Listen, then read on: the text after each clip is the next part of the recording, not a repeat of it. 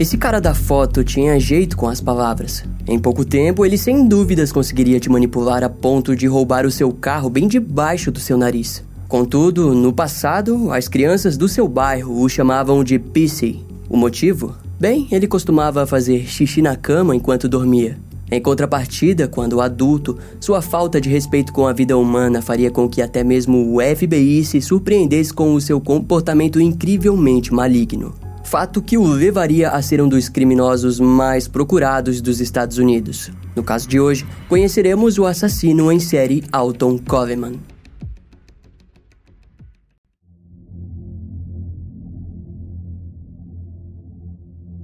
No dia 29 de maio de 1994, a garotinha Vernita Witt, de 9 anos, foi sequestrada em um Wisconsin, nos Estados Unidos. O seu corpo seria encontrado quase um mês depois, a cerca de um quarteirão do apartamento onde a avó da criança morava. O legista concluiu que a causa da morte havia sido estrangulamento por ligadura. Além disso, a garotinha havia sido violentada sexualmente. Devido ao nível de decomposição, ficou evidente que ela havia sido morta poucas horas depois de ser sequestrada. O que significava que, incrivelmente, por mais de 20 dias ninguém notou o corpo da garota no local. E no mês seguinte, a garotinha N, de 9 anos, e sua sobrinha Tamika Turks, de 7 anos, foram sequestradas na cidade de Gary, em Indiana. Poucos dias depois, o corpo de Tamika foi encontrado junto a N. A garota mais velha havia sobrevivido, mas estava em estado de choque. No mesmo dia, o sequestro de Donna Williams, de 25 anos, foi denunciado pelos seus familiares, mas a polícia demoraria a conectar o ocorrido.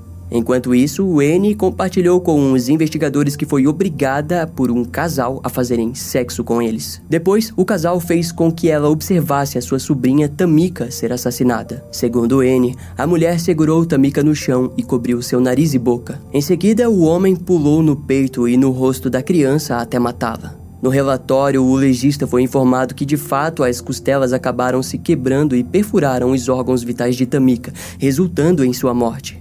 Uma semana depois, cientes do caso de Donna Williams, o veículo da garota acabou sendo encontrado em Detroit. Dentro do veículo havia a primeira pista, a foto de um homem negro e uma carteira de identidade falsa. Não haviam sinais de Donna, mas os investigadores passaram a trabalhar com a suposição de que ela já havia sido morta.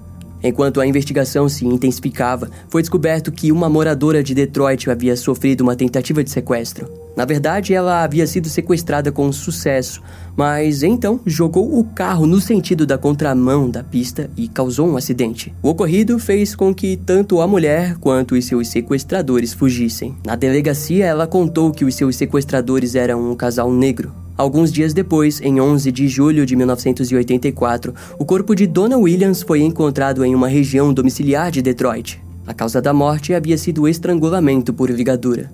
Na autópsia, evidências de violência sexual também foram encontradas. No mesmo mês, os parentes de Virginia Temple, de 30 anos, mãe de vários filhos em Ohio, perceberam que a mulher simplesmente parou de dar notícias. Quando os familiares chegaram em sua casa, encontraram os filhos da mulher sozinhos e abandonados. E em pouco tempo no local, acabaram encontrando Virginia e sua filha Rachelle, de 9 anos, mortas. Ambas haviam sido estranguladas. No mesmo período, a polícia foi informada de outro caso semelhante. Frank e Dorothy Duvendeck, também de Ohio, foram encontrados amarrados com fios elétricos. Eles não foram mortos, mas tiveram dinheiro e o carro roubados. No entanto, pouco depois, o corpo de uma garota de 15 anos chamada Tony Story foi encontrado em estado de decomposição em Cincinnati. A garota estava desaparecida há oito dias. Ela seria a única vítima branca no caso. Naquela altura, o FBI já havia entrado nas investigações e, sem muito esforço, identificaram um dos suspeitos como Alton Coleman.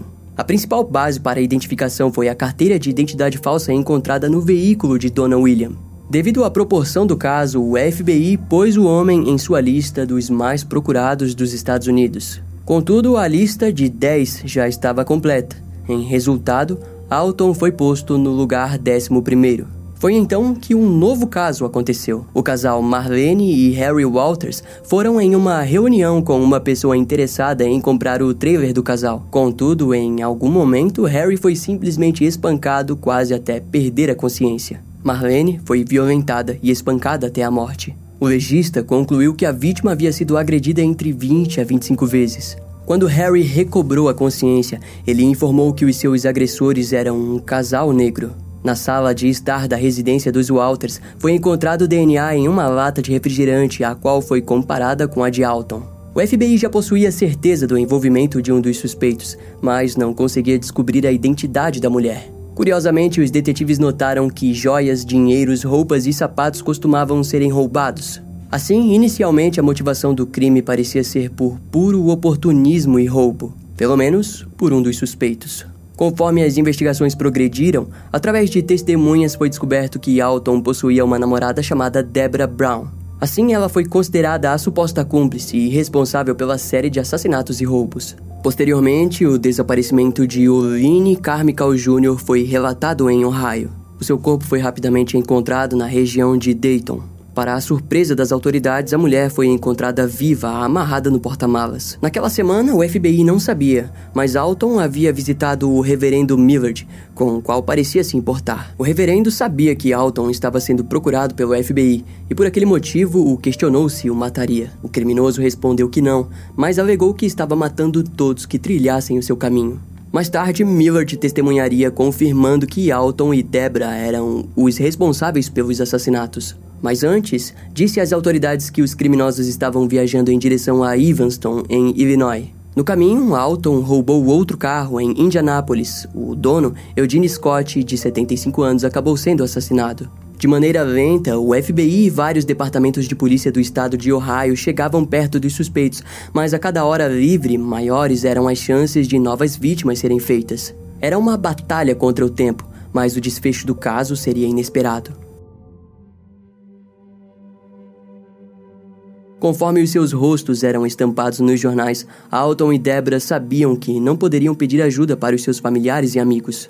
Depois da visita ao reverendo, o casal alugou um apartamento em Evanston e estava pronto para eventualmente continuar sua matança. No entanto, não imaginavam que, enquanto caminhavam pela cidade, passariam bem na frente de um dos seus antigos vizinhos. Quando o sujeito contou à polícia, vários oficiais disfarçados rondaram a região e acabaram identificando o casal em um dos parques locais. Rapidamente, vários departamentos estaduais, locais e federais se reuniram em uma mega operação para prendê-los. Era 8 horas da noite do dia 20 de julho de 1984, quando uma frota de policiais uniformizados e a paisana entraram no Mason Park, onde o casal assistia um jogo de basquete. Ao vê-los, Alton rapidamente se levantou e se rendeu pacificamente. Já Debra se identificou como Denise Johnson. Curiosamente, a mulher estava com um revólver pronto para ser usado, mas não o utilizou em nenhum momento.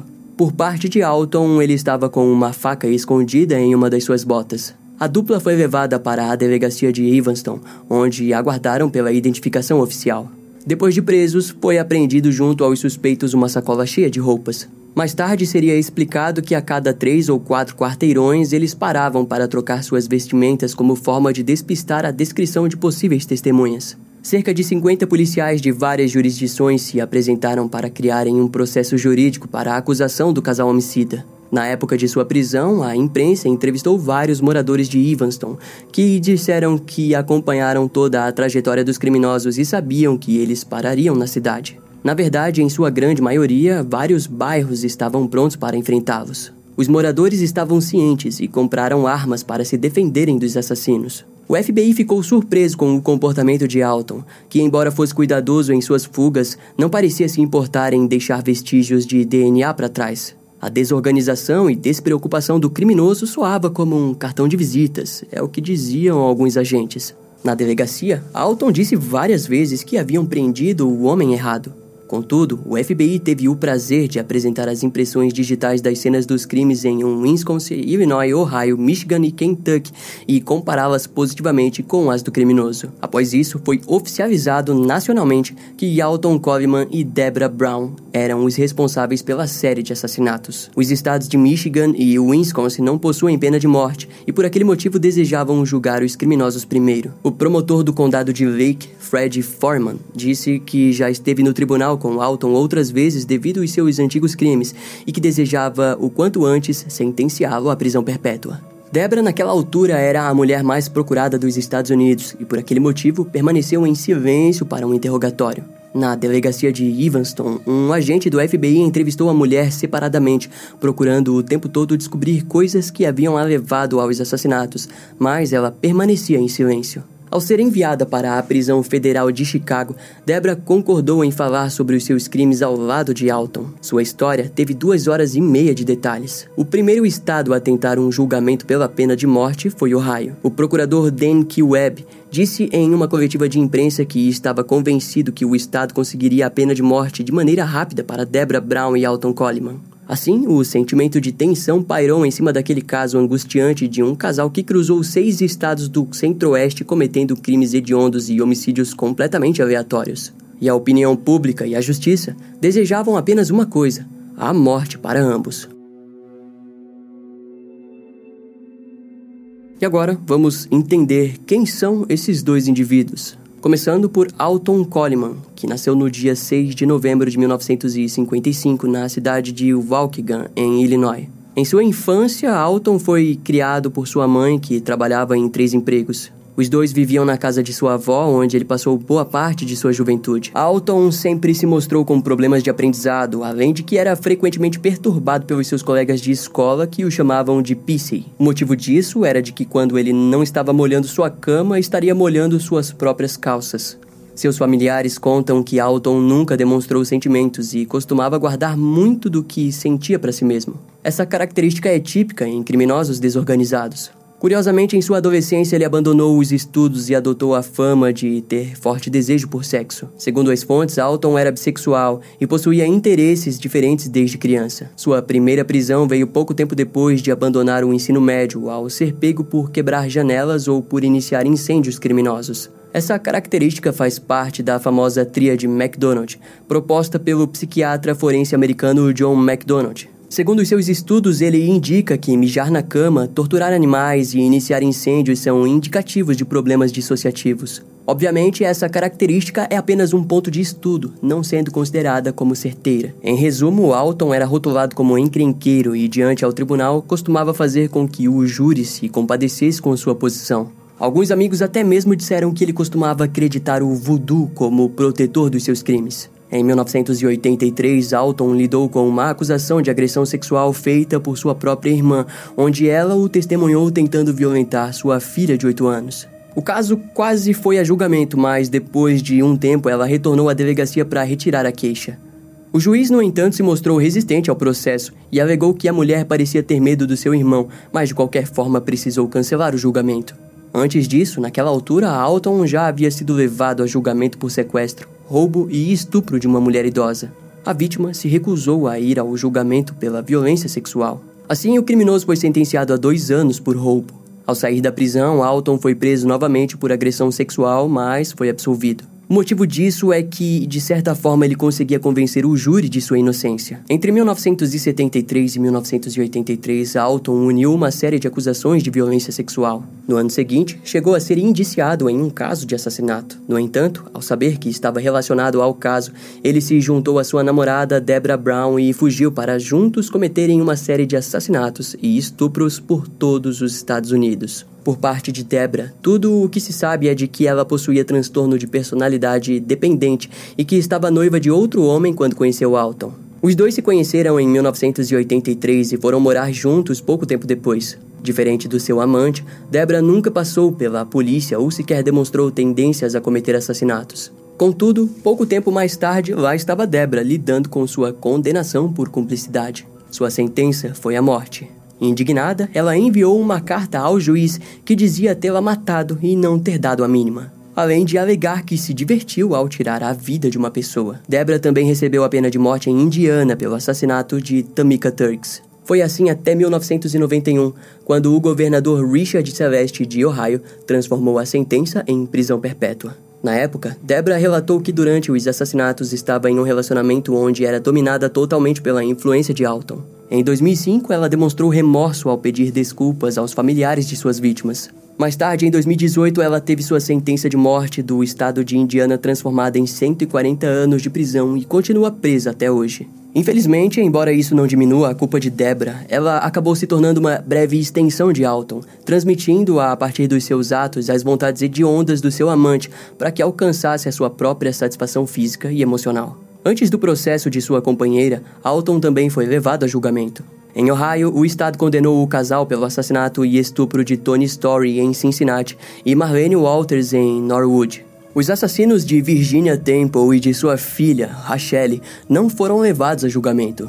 Mas mesmo assim, a promotoria conseguiu a sentença de morte para Alton Coleman. Além disso, o casal também recebeu 20 anos por sequestrar Oline Carmichael através das fronteiras estaduais. No total, Alton recebeu duas sentenças de morte em Ohio, uma em Illinois e uma em Indiana. Entre os anos de 1995 e 2002, o criminoso lutou diversas vezes contra sua sentença. Eventualmente, a sentença de morte no caso de Tony Story foi anulada. Sua execução acabou sendo marcada para o dia 26 de abril de 2002. Um dia antes, a Suprema Corte de Ohio rejeitou a última tentativa de apelação que reclamava do fato de que várias vítimas e sobreviventes viriam a assistir à execução.